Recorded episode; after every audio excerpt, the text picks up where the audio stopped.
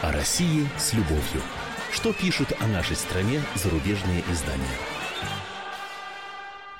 Здравствуйте, в студии замредактора отдела международной политики комсомольской правды Андрей Баранов. И, как обычно, я знакомлю вас с обзором наиболее интересных публикаций в иностранных СМИ о нашей стране. А, знаете, на удивление скудными оказались материалы, посвященные главному событию последней недели октября в нашей стране – выступлению Владимира Путина на ежегодном заседании Международного дискуссионного клуба «Валдай». Оно, это выступление состоялось в четверг в Сочи. Те, кто интересуется внешней политикой, не могли не заметить, насколько э, откровенным было это выступление президента и каким большим оказался интерес, прежде всего, зарубежных участников форума к разным аспектам путинской речи, по крайней мере, по обилию самых разнообразных, подчас прямых и острых вопросов, заданных президенту, об этом можно судить. Ну и это и понятно, речь шла о том, что мир впервые, может быть, после Карибского кризиса 62 года, впервые близко приблизился, близко приблизился, хорошо сказал, просто приблизился к порогу серьезной войны, это уж не до шуток. Ну, казалось бы, вот он, хлеб-то с пылу жару для наших иностранных коллег-журналистов. Информируйте, анализируйте. Но нет, как-то вяло все, даже и критики-то привычной было мало, потому что само выступление Путина освещалось неактивно. Парадокс. Каждый день, э, казалось бы, полощут кремлевского лидера, обвиняя чуть не во всех грехах, а здесь, ну, если не полный молчок, то явно это какое-то замалчивание или интерпретация, сильно отличающаяся от того, что было на самом деле. Ну вот, например, корреспондент британской Financial Times Ник Бакли сообщает, что на заседании президент Путин излил уже привычный поток обличительных высказываний о гегемонии США и предполагаемых злоупотреблениях США своей мощью в последние 25 лет. Ну, так вот иронично, так сказать, вот э, иносказательно было передано, да, огромный пассаж из выступления Путина. Ну и тут же добавил британец, что именно официальные лица США обвинили Москву в прямом вмешательстве в политическую жизнь США. Э, Скуп говорит, что Путин все эти обвинения отверг, ну, а подтекст такой, ну а чего еще ждать от Путина? Неужели он признается? А, дальше идем. Читаем. Риск того, что две мировые ядерные сверхдержавы могут забрести в горячий конфликт, вызывает необычно большую тревогу среди специалистов из США, Европы и Азии, на неделю прибывших в клуб «Валдай» для переговоров с российскими аналитиками и высокопоставленными чиновниками. Это уже пишет Марк Чемпион в «Блумберг». Сторонники Путина, говорит он, уверяют, что этот бывший агент КГБ придерживается относительно умеренных взглядов по московским меркам. Мол, Путин не радикал и уравновешивает тех, кто более активно настаивает на действиях. Кто же может более активно настаивать на действиях, я не понимаю, помимо президента. А, генералы из Министерства обороны, ну, это мы видели только в Соединенных Штатах, когда а, команда и начальник штаба сухопутных сил Соединенных Штатов заявил, что война с Россией и Китаем неизбежна неизбежно практически. Президент Обама ничего такого не заявлял. И я не слышал, чтобы кто-нибудь из ведомства Шойгу публично э, выдал бы подобный перл. Ну, видимо, в Блумберге что-то знают, чего никто не знает. Э, цитируют Сергея Караганова, как его представляют, воинственного дуаена российского внешнеполитического сообщества. Вот он пишет, сейчас такая ситуация, действительно, какая была в 60-х годах, когда мир оказался на грани войны. Э, определенно существует такая возможность конфликта, которые могут спровоцировать мелкие ошибки. Ну что, может быть, Караганов там вот э, выступая за что-то. Мы, кстати, большое интервью с ним делали в «Комсомольской правде» летом, почитайте. Достаточно здравые совершенно оценки. Зато вот швейцарская газета Neue Zürcher Zeitung сформулировала шесть основных пунктов плана Путина от войны в Сирии и Украине э, до внутренней политики. Статья так называется «Чего хочет Путин?». Э, насколько это корреспондируется с выступлением Владимира Владимировича на форуме Валдай, судить сами, по-моему, никак. Итак, первым делом, благодаря Сирии, Путин хочет сделать Россию надежным союзником э, арабов. Так? Э, ссылается, кстати, да, э, швейцарская газета на экспертизу специалиста по России э, из университета Санкт-Галлена Ульриха Шмидта. Это он вот все сейчас, все шесть пунктов выдал, которые я э, перечислю. Так вот, хочет сделать Россию надежным э, союзником арабов. Почему? Потому что вообще Путин боится смены режимов авторитарных государств, так как это может создать угрозу для существующего в России порядка. Вот Соединенные Штаты поплатились жизнью своего посла и других дипломатов, когда э, свергли Каддафи.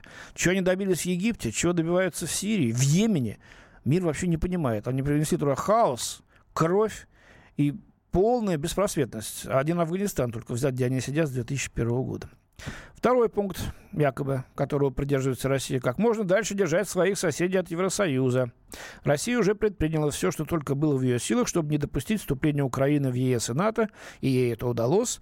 Путин не хочет уступать Украину Западу, как выбрал для нее иной путь членства в таможенном союзе. Путин ни для кого ничего не выбирал. А, выбирал Янукович, э, которого а, значит, свергли товарища э, с помощью оружия, да, и угрозой его физического устранения. А, хотели идти в Европу, сейчас, по-моему, давно уже расхотели. Чего добились?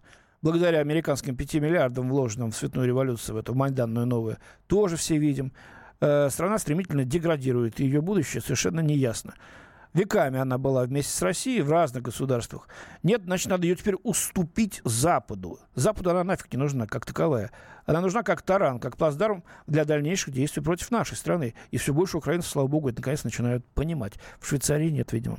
Третий пункт. Ослабление США. Россия, как подчеркивает газета, на протяжении 10 лет предпринимает попытки бросить вызов США, единственной оставшейся сверхдержаве, и установить многополярный мировой порядок с несколькими центрами власти. В этом мироустройстве, помимо США и России, роль также должны играть Япония, Китай, Южная Америка и Европа. Точка, конец цитаты. Слушайте, а что здесь плохого-то? Господа, коллеги, швейцарцы, европейцы, вы что, не хотите быть одним из центров многополярного, центром силы многополярного мира? Или Соединенные Штаты должны всеми управлять? Да, единственная, так сказать, исключительная нация, которая несет ответственность за всю планету, которая расписывает, где, как, что должен делать и какой порядок существовать. Вам самим-то не стыдно? И что плохого-то, если будут несколько центров силы?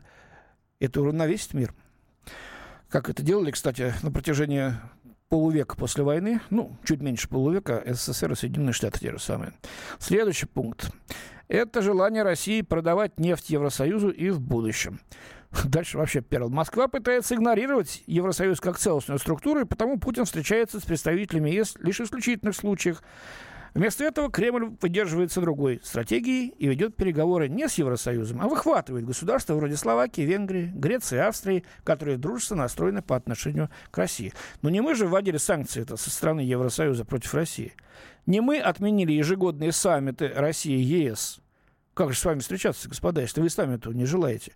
А вот то, что отдельные страны, и их все больше, кстати, руководство этих стран, входящих в Евросоюз, хотят иметь дело с Россией, показывает, что вовсе не европейский это выбор-то, а скорее американский отдельных чиновников в Брюсселе. А потом Евросоюз э, придерживался, и, надеюсь, будет всегда придерживаться очень прагматичной политики в том, что касается импорта энергоносителей. Он будет брать то, что удобнее, то, что дешевле, и то, что обеспечит стабильный приток этих энергоносителей. Пока что, кроме российских трубопроводов, ничего нет этот жиженный газ мифический, который танкеры сквозь шторма повезут э, значит, к берегам Европы из Америки, он обойдется гораздо дороже. Надо построить инфраструктуру для его принятия, обработки и доставки потребителям. потребителям. Пятый пункт э, – это создание проекта противовеса ЕС. Ну, Евразийский союз, таможенный союз, да. Но планы по политической интеграции Евразийского экономического союза сильно замедлились после аннексии Крыма, комментирует Шмидт. У Казахстана, оказывается, появились опасения, поскольку четверть его населения составляют этнические русские. Откуда это взял швейцарец? А, по-моему, нет более преданного союзника у нас, чем а, лидер Казахстана Нурсултан Назарбаев. И при всем, так сказать, экстравагантности некоторых аспектов поведения э, Александр Лукашенко, э, белорусский президент. По-моему, и шероховатости должны быть, особенно на первом периоде. Без них было бы сложно, это была показуха но их преодолевают. Мы видим, что постепенно э, этот союз э, обрастает э, мускулами, жирком таким хорошим, да, Поэтому в него и стремятся и, и среднеазиатские э, бывшие советские республики, и Таджикистан тоже, и Киргизия, и Армения с, из Кавказского региона. Ну и, наконец, последнее. Что касается внутренней политики, то тут Путин пытается отвлекать от проблем бряцанием оружия. Кремлю удается направлять внимание населения на другие проблемы. К примеру, на прошлой неделе в новостях уделялось много внимания армии, а именно отправке российских военных кораблей в Средиземное море, участию 5000 российских десантников в учениях в Египте, а также крупнейшим в истории страны учением МЧС. Да, это освещалось. Но говорили, что говорили э, только об этом. Речь шла в многочисленных выпусках новостей, публикациях м, печатной прессы, радио. Эм, комментариях, но это явное преувеличение. Это событие. Его, кстати, комментировали за рубежом. Почему же об этом не сообщить российской аудитории? Но сколько, сами знаете, по внутренней политике и о наших бедах, и о наших проблемах говорили – говорим и говорить, увы, будем, потому что это процесс вечный. Но, тем не менее, вот так вот э, интерпретировали многие наши коллеги-журналисты за рубежом, на Западе прежде всего, э, итоги Валдайского форума и э, тот посыл, который Путин в своей речи выдвинул мировому сообществу, населению э, наших соседей в Европе, этот посыл они просто не донесли для своих читателей, до своих читателей, до своих зрителей и слушателей. Но ну, надеемся все-таки, что вода э, камень точит, и рано или поздно большая аудитория на Западе узнает, чего же на самом деле хочет Россия. У меня на сегодня все. До свидания. С вами был Андрей Баранов. О России с любовью. Что пишут о нашей стране зарубежные издания?